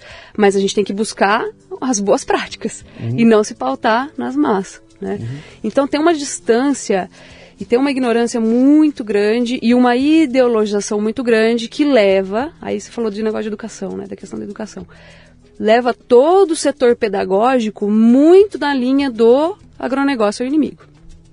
Agronegócio? É o inimigo. Inimigo. É, sim, eu já sim, vi sim. isso, inclusive, material escolar das crianças lá em casa. Cara, né? Então eu tenho que ensinar, é. ó, ler com você, ó, isso aqui é um absurdo, vamos ler de novo, eu vou te explicar se, como Se não é. fosse a pecuária, teria mais água disponível é. Eh, para as pessoas. Exatamente. Não, não, tem água porque o boi consome água demais. Exatamente. E está escrito isso lá, não, tá. não é que... que Está escrito isso, aí a pecuária é, é, fonte de desmatamento, né? As pessoas desmatam para colocar boi. Uhum. Então, e não é assim que funciona, até porque nos dados mais recentes a gente vê que o desmatamento aumentou e a área de pastagem diminuiu. Então, sim. a gente vê que não tem a correlação sim, entre os sim, dois, né? Então é muito sério isso. E a gente precisa ver de onde parte. E um dos pontos que eu acho de onde parte, assim, agora filosofando, né? Até porque eu não sou antropóloga nem especialista em comportamento humano. Mas eu acho que as pessoas têm uma sanha hoje por demonstrar virtude, porque todo mundo se filma, porque todo mundo faz live, porque todo mundo posta nas redes, então eu preciso ser bom. E aí a virtude está onde? Nesses consensos, né? Eu não desmato, eu preservo os rios, eu, sei lá, faço boas ações. Então eu uhum. sou virtuoso quando eu como orgânicos. E eu não sou virtuoso quando eu falo da grande produção, com aquelas máquinas enormes e tal, tal, tal. Então é complicado, porque a gente está se metendo num lugar onde a gente está literalmente, quase que literalmente, vai cuspindo no prato que a gente come, né? É, é, é complicado isso. Uhum. Cara, esse tema do agro é, é, é, é, infinito e essa briga também é infinita, mas eu, eu tenho visto muita gente, tipo o de olho material escolar, né? Se, e eu nunca vi tanta gente diferente produzindo tanto conteúdo legal uhum. sobre o agro, porém está todo espalhado. São iniciativas individuais para todo lado. Se juntasse isso tudo num, num é, parece que eu fiz foi isso, né? Eu fiz uma palestra e falei, cara, lá nos Estados Unidos, o dia que os produtores de leite descobriram que estavam perdendo espaço para refrigerante, se juntou todo mundo e fizeram uma campanha, aquela God do bigodinho. É. Cara, aquilo mudou a cultura do leite nos Estados Unidos, mas foi todo mundo, né? Uhum. Foi desde o cara que o, criava a vaca até o cara que embala, todo mundo se juntou e aquilo foi mudou a, a, cultura do mercado. É, né? aí a gente tem uma questão que aqui no Brasil a gente não sabe fazer lobby, né? Aliás, é uma coisa é. muito mal vista fazer lobby no Brasil, enquanto nos Estados Unidos é uma coisa que é uma profissão que existe, na né? lobbyista. É, é, cada lado é um lado, né? É. Quem fez uma, uma fala interessante para mim, estava batendo esse papo, foi o Tejon, estava conversando uhum. com o Tejon, e o Tejon falou um negócio legal e falou o seguinte, falou, cara, quem que tem que fazer uma propaganda para dizer que o, o, não é veneno uhum. que se usa no agronegócio? É o seu João que aplica ou é a multinacional que fabrica? Né? Quem é, de quem é essa obrigação? Né? Uhum. Uh, fica parecendo que a culpa é do seu João. Uhum. É o seu João que é, ele é o cara que. Cara, não é ele. Tem todo um processo no meio do caminho. Mas você sabe que é proibido né, no Brasil a publicidade de defensivos. Ela é proibida. É. Então eles não podem fazer. É, bom, que não use Sob pena de multa, né? Não pode fazer propaganda de defensivos, cigarros. Então faça undervertising. É. Entendeu? Você não pode fazer advertising. Tem que fazer de outro jeito. Faça undervertising. e aí tem todo o esquema de, da promoção que você faz por baixo do pano, que não é ilegal. Pelo uhum. contrário, é, esse só não está na mídia fazendo barulho. É, eu acho que um ponto muito forte, assim, é a falta de contato dessas pessoas Sim. com a produção. Então elas estão muito longe, Sim. né? Eu, na época da veterinária, cheguei a, estu a estudar com uma amiga muito querida, por sinal, que ela era daqui, né? E ela queria mexer com pequenos animais. E ela falou, cara, eu nunca vi uma vaca na vida. Nunca vi de perto, assim, só na beira da estrada quando eu viajo ali pela região de São Paulo. E eu falava, nossa, que coisa muito louca para mim isso, né? Porque eu não lembro nem a primeira vez que eu vi uma vaca, assim, era uhum. muito natural. Então, a falta de contato, já naquela época, né? Sim. Hoje é pior ainda. Então, essa falta de contato, né? essa urbanização das pessoas leva as pessoas acreditarem que aquilo ali é o um mundo, cara, é, eu, totalmente eu, eu, diferente. Eu, eu brinquei né? aqui, eu falei que se eu é fosse o se eu fosse o, o, presidente da República, no tempo que o presidente podia fazer alguma coisa, né? Eu baixaria lá uma lei para dizer o seguinte: ninguém tira diploma no Brasil sem passar 15 dias no intestino do agro. É, entendeu? Você vai se formar aqui, é advogado? É 15 dias, uhum. no meio do Mato Grosso, no sertão do, do no meio do Paraná você vai lá, vai passar por lá, vai conversar, ver como é que funciona, e aí você volta. Pode se formar médico, o que você quiser. Uhum. Mas você passou. Porque essa é a vocação do Brasil, né? É. E aí a hora que o cara vai e vê acontecendo e assiste como é que é, muda tudo. E você sabe é. que eu tive uma sensação há uns seis, oito meses por aí. Antes de, de, a gente ter chegado onde nós chegamos hoje, né? Mas eu tive uma sensação no ano passado muito forte que eu falei assim, cara, o Brasil vai ser o maior país do mundo. Assim, se a gente conseguir continuar fazendo isso aqui que está sendo feito. Porque no ano passado, o que, que nós vimos? Né? As maiores potências globais sofrendo Sim. muito com inflação, com a falta de recursos naturais. Então eu estava até tendo uma conversa com meu marido essa semana falando daqueles ETFs, né? Como é que é? Não, N, NTFs, não, é, é, NFT. Token, NFT. NFT. E, e, falando de criptomoeda, né, que o troço está derretendo, e falando de crédito de carbono, né, porque até vou fazer um parênteses aqui, essa semana eu escutei o, o novo ministro da Agricultura falando de descarbonização do setor agro, eu falei, desculpa, mas tudo aqui é carbono, cara. Uhum. Como você quer descarbonizar? Só se a gente parar de existir, porque não existe, óbvio, a gente sabe o que ele quer dizer, mas vocês estão usando a palavra assim e se, se distanciando completamente uhum. da é bioquímica, é uma, é uma, né? Uma narrativa. É uma narrativa. Vou criar uma narrativa nova. E aí, no ano passado, eu falei, cara, esses caras se debatendo aí por causa de energia para esquentar a casa, petróleo, comida, né? Porque a gente teve os portos ali na Ucrânia bloqueados. Água, e nós estamos aqui, cara, água. água. E nós estamos aqui, ó, nós temos energia limpa, nós temos petróleo, Sim. a gente tem uma produção de, de alimentos assim que é fantástica, que tem um potencial para crescer Sim. muito mais sem aumentar a área. Esse é o mais fantástico, sem aumentar a área. A gente pode pescar, pegar a pastagem degradada, essas pastagens vão sendo cedidas porque o pessoal acha que pastagem degradada é um cara com charuto na mão sentado em cima da pastagem que não quer produzir ali. Esse cara está uhum. perdendo dinheiro. Porque ele tem que pagar imposto da terra, sempre tem um custo.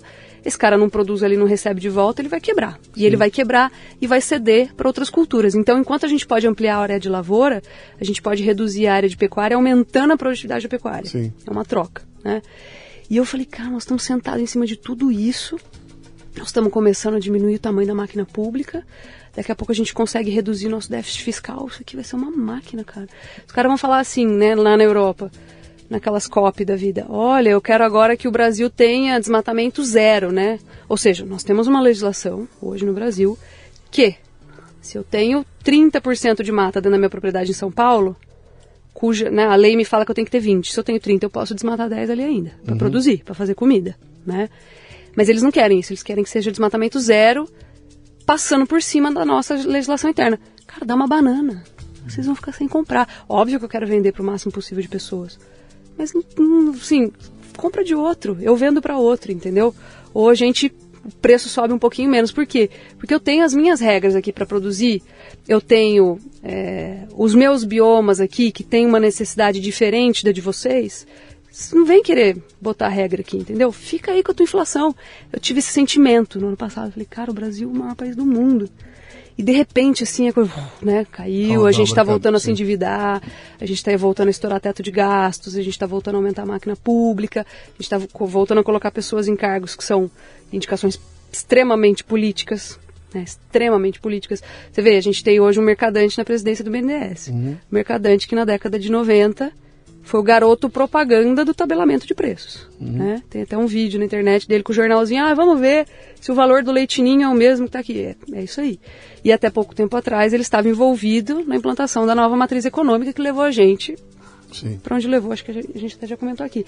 Então, de repente, assim, falei, cara, tem um potencial gigantesco aqui. Uhum. O Brasil é um país muito legal. Todo mundo fala isso, é até um clichê, mas o, país é um, o Brasil é um país muito legal.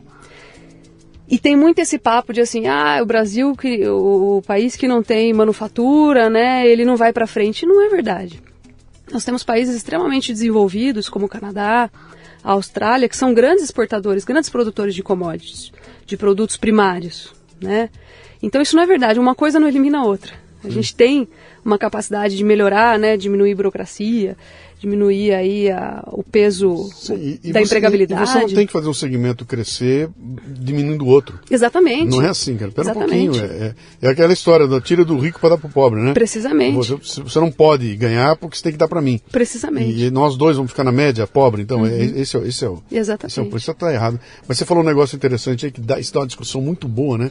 Que esses caras que estão lá fora, o cara não tem mais. Ele não tem mais terra, ele não tem mais água, ele não tem porra nenhuma, uhum, uhum. ele vai fazer dinheiro no virtual. Uhum. Aí ele inventa o NFT para uhum. pegar dinheiro dos trouxa, ele inventa o Bitcoin, uhum. ele inventa um, algo, coisas que não existem, né? Para fazer o dinheiro nesse. Cria uma narrativa fabulosa a moçada toda, isso é o futuro, eu vou comprar o NFT do, do, do, do Neymar uhum. e vou pagar para ter nada. É, para ter, pra ter, uma figura, um JPEG, uma sei lá que. E, e aí eu volto para um, um exemplo que a gente teve que, pô, nos anos 80, você lembra, você lembra do, do Japão, que eram era, era os tigres, né? Os tigres asiáticos. Tigres asiáticos Cara, o Japão não parava de crescer, a projeção era que o Japão ia destruir tudo, ia passar, ia se tornar a maior economia do mundo. E ele foi assim até batendo no limite dele. Cara, eu só sou uma ilha. Eu não tenho espaço para mais nada Bem aqui. Isso. eu dependo de todo mundo para tudo aqui. Eu, eu cheguei num ponto, não dá mais. Se alguém quiser que eu pare de crescer, é só fazer assim. Os Estados Unidos muda, um, muda uma vírgulazinha no câmbio aí, acabou o Japão, né? Então, quando você vem para o Brasil e fala, cara, mas aqui tem raiz, tem tudo, cara. É, lembrando que o Brasil, já, o, o, Japão já teve política de juros negativos, né? sim, né? coisa sim, que a gente sim. aqui não sabe nem o que significa sim. na prática. Mas você chega aqui, aqui tem tudo isso, uhum. quer dizer, e, e, toda vez que eu faço o Leadercast falando do do agro, eu conto a mesma história. Eu vou contar hoje de novo, porque é para não perder a bala aqui, né? Que é lá de novo no Mato Grosso, os caras me contando que foram levaram os dois norte-americanos para passear, os caras passaram lá, aí pararam para almoçar, depois de uma semana lá. pararam para almoçar e o americano vira e falou o seguinte: eu não consigo entender vocês no Brasil, cara. Vocês não têm ferrovia, vocês não têm hidrovia, vocês não têm porto, vocês não têm silo. E mesmo assim vocês brigam com a gente pau a pau.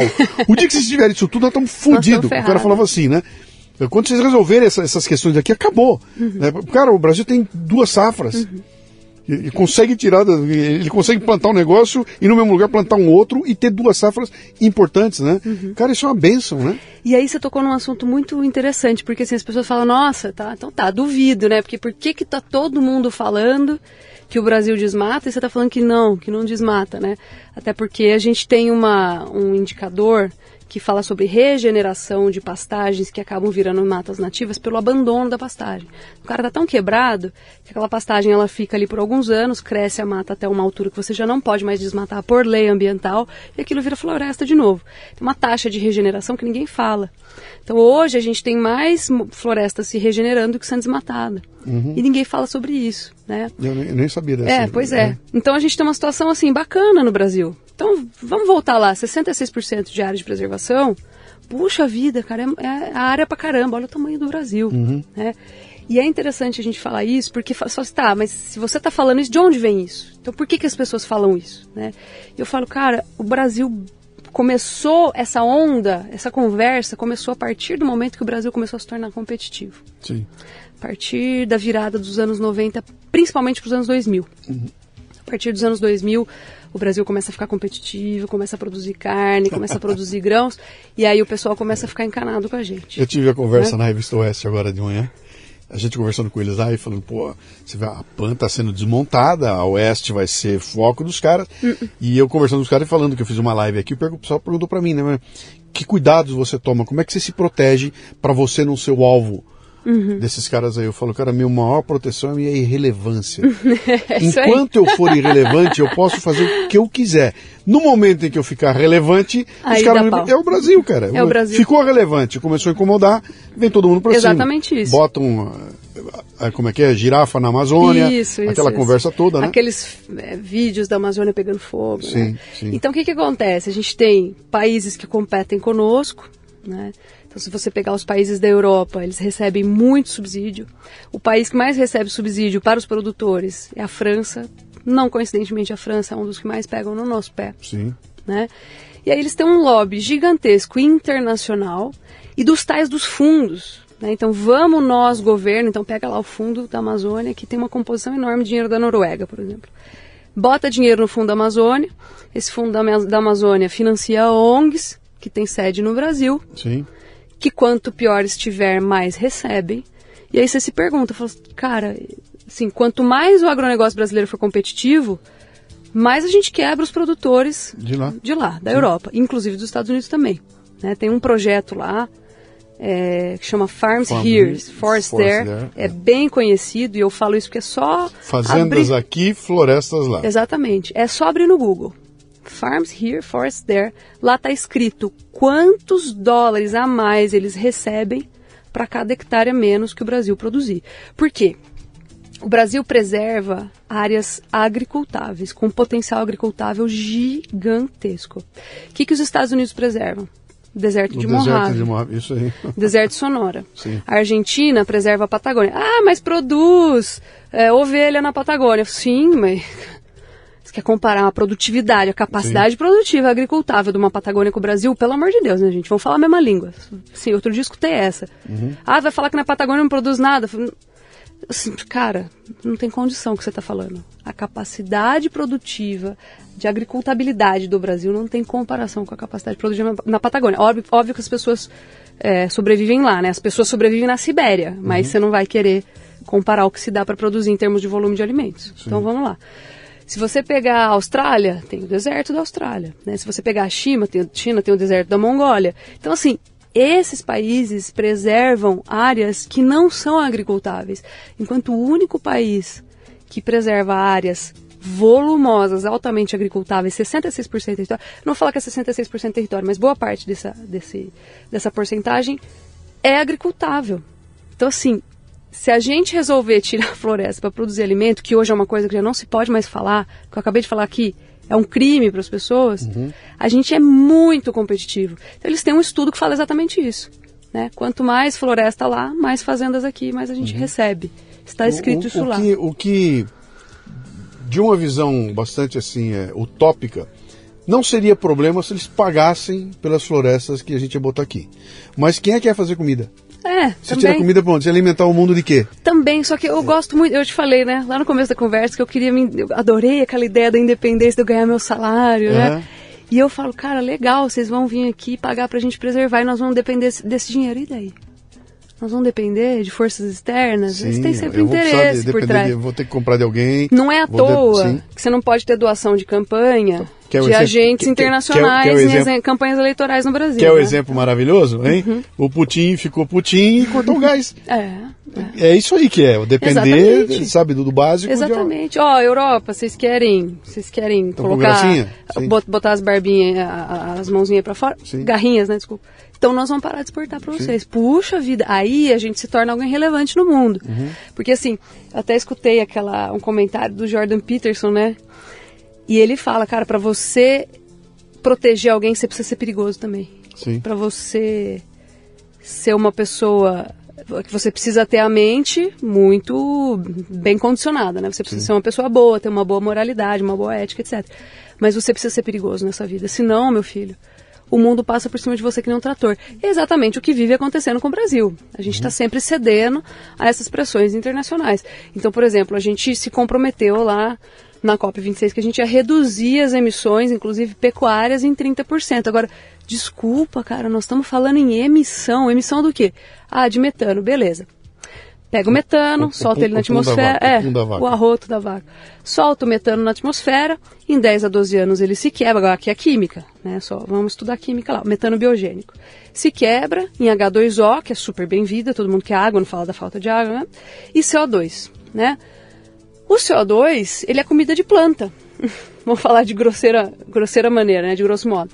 A grosso modo. Então, assim, o que, que o gado come? Pasto. Pasto é o quê? Carbono, né? CO2. É assim, é um ciclo. Não tem só emissão na pecuária. A pecuária tem uma absorção. E quando as pastagens são bem manejadas, né? Elas absorvem mais CO2 do que florestas. Por quê? Porque as florestas cresceram e estão estabilizadas o pasto está sempre crescendo e ele é redistribuído ao longo da cadeia em forma de carbono. Então, o carbono que é da pastagem é transformado, metabolizado, ele vira carbono que é no animal, que vai ser distribuído ao longo da cadeia, que vai para o frigorífico, vai para o ser humano e assim vamos. Lavoisier dizia: nada se cria, nada se perde, tudo se transforma. transforma, sim. Vocês estão achando que a gente está produzindo carbono como se fosse lixo? Não, o pessoal que vem é reclamar, assim que porque funciona. eu vi um pessoal reclamando, puta gritaria, porque a água usada para, para eh, como é que é, para, irrigar Uhum. o agronegócio é uma água perdida. Eu falei, mas Como, vai né, para onde? cara? Pra onde? Os caras jogaram. Ela Vão virar pra onde? grandes lagos as É, fazendas de sim. soja. Ela virou o que essa água? Se o cara jogou água, ela se transformou em alguma coisa. Ela não, ela não tá perdida, né? Uhum, evapotranspiração. Sim. Né? É, a gente tem um ciclo da água, Uhum. né? Se você pegar a carne, por exemplo, eles falam que faz 15 mil litros de água para produzir um quilo de carne. Eu falo, gente, vocês estão brincando comigo. O animal faz xixi no pasto, ele urina, ele defeca, muitas vezes ele morre, ele sua, tá? Então a água que ele ingere, é claro que ele cresce, né? Então a água que ele leva embora daquele microambiente é o peso dele. Sim. Tá? Obviamente que a água, dentro principalmente de sistemas intensivos, tem que ser tratada. Aí é outro papo. Aí a gente pode falar outras coisas aqui para outra direção. Que vai trombar em algo que o, o próprio Salles dizia muito, né? Uhum. O Salles falava. acho- Quem, que foi, dois caras que falaram, eu não lembro se foi o. Se foi o Bolsonaro, é pecado dizer que foi ele que falou, né? Uhum. O Salles também, né? Mas o Salles dizia, falou, cara, você quer salvar o meio ambiente? Cuida do saneamento básico das cidades. Sim, Né? Você quer acabar com o meio, ataque ao meio ambiente? Acaba com a miséria. Uhum. Quem fode o meio ambiente é a miséria. É. Entendeu? É, e, e- e não se olha para isso. Quando você fala para mim que o, o pior IDH do Brasil tá naquela. O que que acontece lá? cara? Esses caras estão matando a onça. Eles estão matando os bichos em volta, eles estão acabando com tudo porque precisa sobreviver. né? E, e isso é uma questão, de novo, é econômica. É uma questão econômica, cara. É, onde não chega riqueza, Sim. onde os municípios estão condenados à pobreza.